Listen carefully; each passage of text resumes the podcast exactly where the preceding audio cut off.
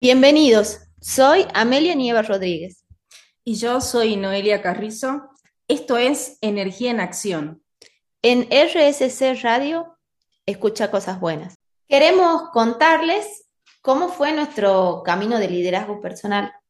Con mi amiga y colega Noé, eh, venimos del área de las ingenierías y tuvimos que trabajar mucho en nuestras propias herramientas personales para comenzar nuestro camino de autoliderazgo. Y eso es lo que queremos compartirles. Justamente en estos programas nuestro deseo es que ustedes, a partir de lo que nosotras vayamos comentando, de nuestras historias, vayan quizás reconociéndose y encontrando algunas herramientas que a ustedes también les sirvan para poder encontrar esa parte que está dentro de ustedes que les permite liderarse.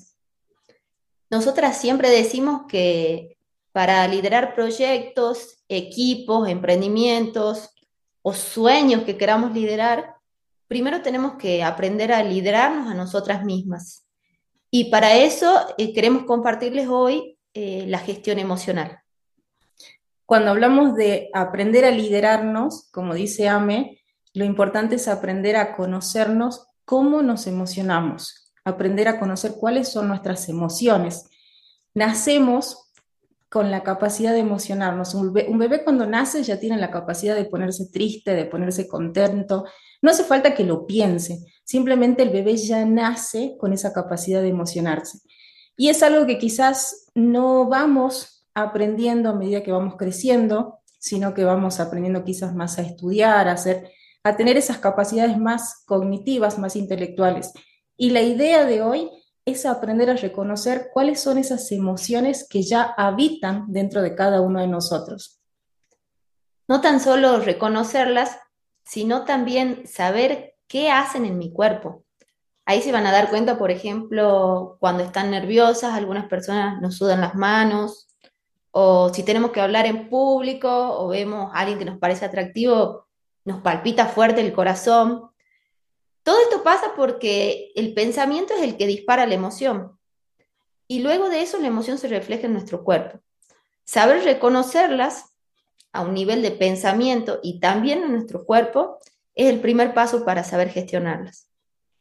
Y de eso vamos a hablar hoy y para eso algo que hablábamos con Ame es, a mí particularmente me gusta mucho eh, saber de dónde vienen las palabras. Eh, la palabra emoción viene del latín emotio, que significa movimiento, significa impulso, y en este caso coincidimos que la emoción sería que es energía, es energía que nos predispone a accionar de determinada manera. Cuando atravesamos una situación de miedo, se dice que el cerebro puede tener tres tipos de reacciones, que en inglés se llama FFF, que significa freeze, fight or flight, que vendría a ser congelarse, pelear o huir. Esto era muy útil hace mucho tiempo, cuando el hombre tenía que preservar su vida y la de su tribu o su familia. Sin embargo, ahora a veces reaccionamos de esta manera ante situaciones en las que no está en riesgo nuestra vida. Por ejemplo, que un jefe nos diga que está mal nuestro trabajo y queremos pegarle, o que nuestra pareja nos diga que no quiere seguir con la relación y quedemos congelados, no sabemos qué hacer, quedamos así, congeladísimos. Estas son reacciones que se consideran que pueden ser desmedidas ante momentos en los que no está en riesgo nuestra vida.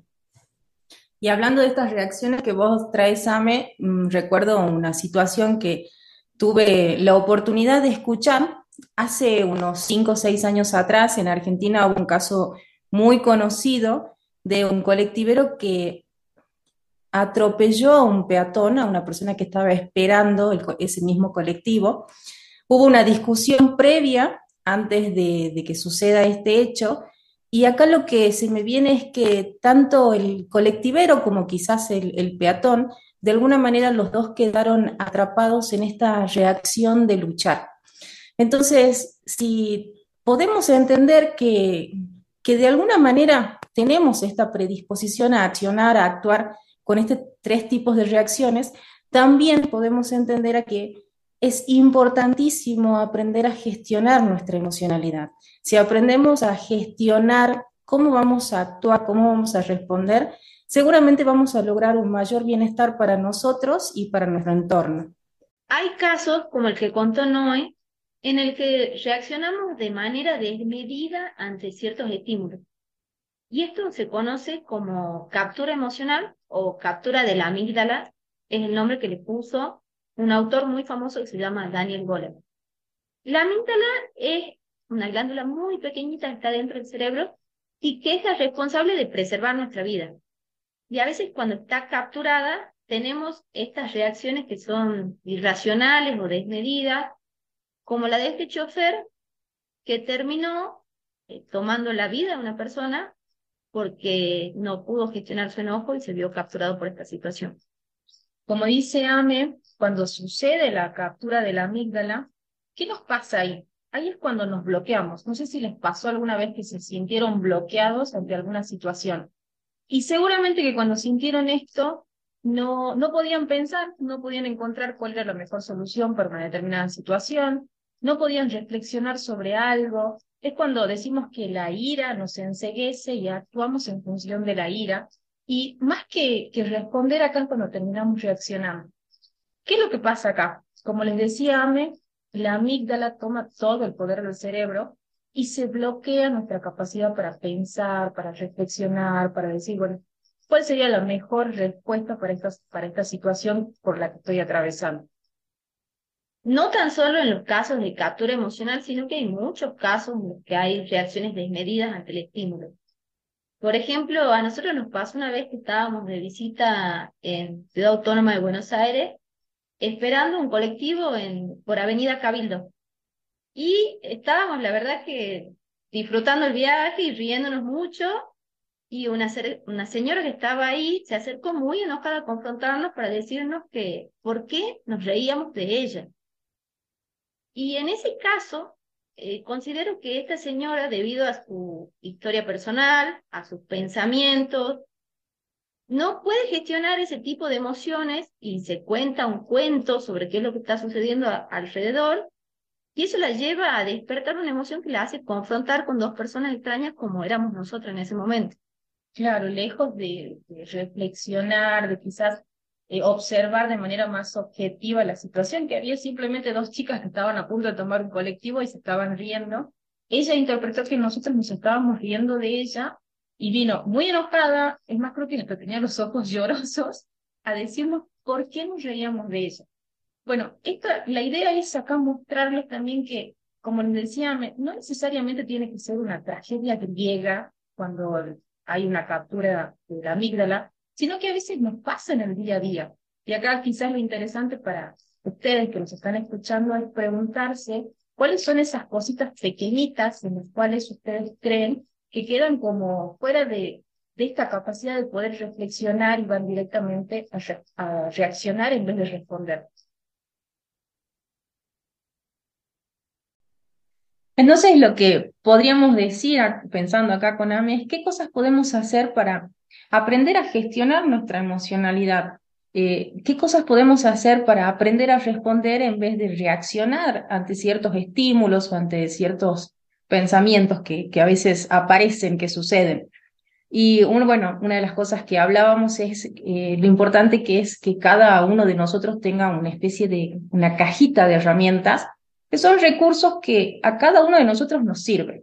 Por ejemplo, a mí un recurso que me sirve muchísimo cuando estoy en alguna situación en la que yo noto que me empiezo a enojar es respirar.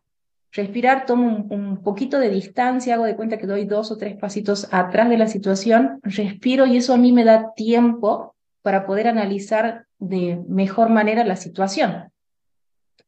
A mí en lo personal, eh, yo tenía mucho miedo de hablar en público y tuve que entrenar muchas veces para soltar mi voz y para animarme a hacerlo. Lo que usaba como recurso siempre, antes era tomar un vaso de agua. ¿Por qué lo hacía? Porque el cerebro hay algunas conductas que ya tiene incorporadas y el cerebro cree que cuando toma vaso de agua está relajado.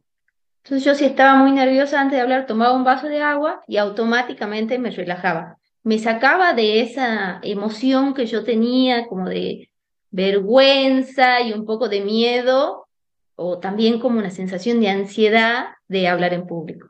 Claro, qué bueno eso, porque a veces asociamos algo a un determinado, a una determinada respuesta, y el caso de tomar agua que te permita bajar esos niveles de, nervios, eh, sería como una especie de ancla, un ancla que, que ya tenés. Otra cosa que yo pensaba que a mí me sirve mucho y que yo hice toda mi vida, a mí me encanta, es bailar, escuchar música y bailar.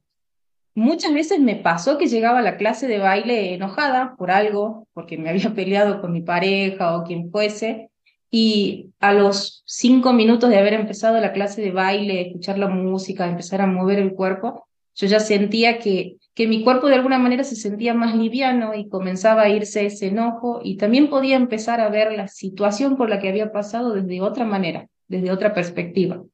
Bueno, qué bueno lo que traes, Noé. Yo también recuerdo tenía una pareja con la que discutíamos mucho y yo para liberar ese enojo me iba a nadar. Yo recuerdo cuando salía de la pileta le mandaba, mi amor, te dediqué 10 largos de pileta hoy. 10 historias. Para sacar todo ese enojo que venía acumulando. Qué bueno. ¿Y sabes quién más? A mí también me pasa esto de hablar, hablar con alguien cuando creo yo que cuando tenés a esa persona que, que sentís que es como un bálsamo, que es una persona con la cual podés decir lo que realmente sentís y no te va a juzgar, simplemente te va a escuchar, eso también ayuda. De hecho, está demostrado ya científicamente que cuando verbalizamos lo que nos pasa, nos ayuda a liberarnos emocionalmente. Bueno, ya lo decía Mercedes Sosa, una tucumana como nosotras, en su canción que dice, hay que sacarlo todo afuera para que llegue la primavera. Y bueno, se trata de eso, de, sacar las, las emociones, las situaciones, de ir contando todo para ir limpiando un poco ese camino de gestión emocional. Tal cual. Y acá creo que lo importante es que ustedes vayan encontrando también cuáles son esas herramientas que van a ir poniendo en esa cajita, porque la que nosotros contamos nos sirven a nosotras.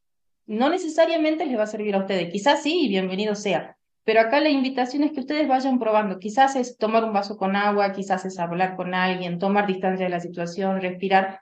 Cada uno sabrá qué es lo que le hace bien. Bueno, con respecto a esto, le pedimos que vayan autorregistrándose y viendo cuáles son sus herramientas, las que le van sirviendo. Esta va a ser la primera caja de herramientas que le vamos a entregar, porque después vamos a ir aprendiendo cómo profundizar en la gestión pero esto es lo imprescindible, con lo que todos contamos y nos va ayudando a, sentirnos un poco mejor. Y en redes sociales nos pueden seguir en Facebook y en Instagram como Fundación Flor del Lirolay y Consultor Expansión o en RSC Radio y contarnos ahí abajo un poco cuáles son las herramientas emocionales con las que ustedes gestionan sus enojos, sus tristezas, sus frustraciones y en los próximos capítulos vamos a ir trabajando sobre eso. Como les contaba Noé al inicio, la emoción es algo súbito que aparece, fugaz, lo podemos sentir en el cuerpo y nos invita a la acción, nos lleva al movimiento. Esto se diferencia del sentimiento, que el sentimiento es algo que podemos racionalizar. Por ejemplo, eso veníamos hablando con Ami, para, para poder ejemplificarlo mejor y seguramente se van a sentir identificados en algún punto. Muchas veces me pasó que me peleé con alguien y en esa pelea, de alguna manera, la amígdala tomó control de todo y dije cosas hirientes a la otra persona. En el momento no me doy cuenta que estoy diciendo cosas que pueden herir a la otra persona. Cuando pasa el tiempo y tengo la capacidad de ver la situación, ahí empiezo a pensar realmente qué es lo que dije, cómo actué. Y ahí es cuando esa emoción, que en su principio era de ira, pasa por las funciones más elevadas de nuestro cerebro, y ahí es cuando se convierte en sentimiento. Por ejemplo, yo estaba muy enojada y cuando veo y analizo todo lo que dije, ahí, por ejemplo, me viene el sentimiento de culpa, de arrepentimiento, de haberle dicho cosas hirientes a otra persona. Bueno, como traía Noé, las emociones es algo que sentimos, no lo esperamos, pero el sentimiento es después que lo racionalizamos. Pero ¿qué es lo que pasa si yo tengo una emoción específica, por ejemplo, tristeza, y la sostengo mucho tiempo? Soy una persona que todos los días se siente triste. Bueno, esa emoción pasa a ser un estado de ánimo. donde yo constantemente ya soy una persona triste. Y es muy probable que si ustedes empiezan a, prestar más atención a lo que sucede a su alrededor o, o en su entorno mismo, pueden ir notando que hay algunas personas que tienen cierto estado de ánimo y que hay familias que tienen cierto estado de ánimo. Eh, por ejemplo, hay familias que tienen más tendencia a estar tristes o hay personas que tienen más tendencia a estar enojadas. No sé si les pasó alguna vez.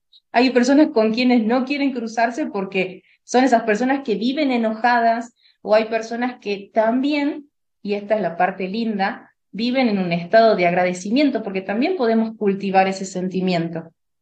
Bueno, como traen hoy aquí, cultivarlo para nosotros y también para nuestro entorno. Cuando aprendemos a percibir esos estados de ánimo, el estado de ánimo que yo misma tengo todos los días y el que tiene mi familia, me puedo dar cuenta de que yo puedo diseñar el estado de ánimo en el que quiero vivir cada día.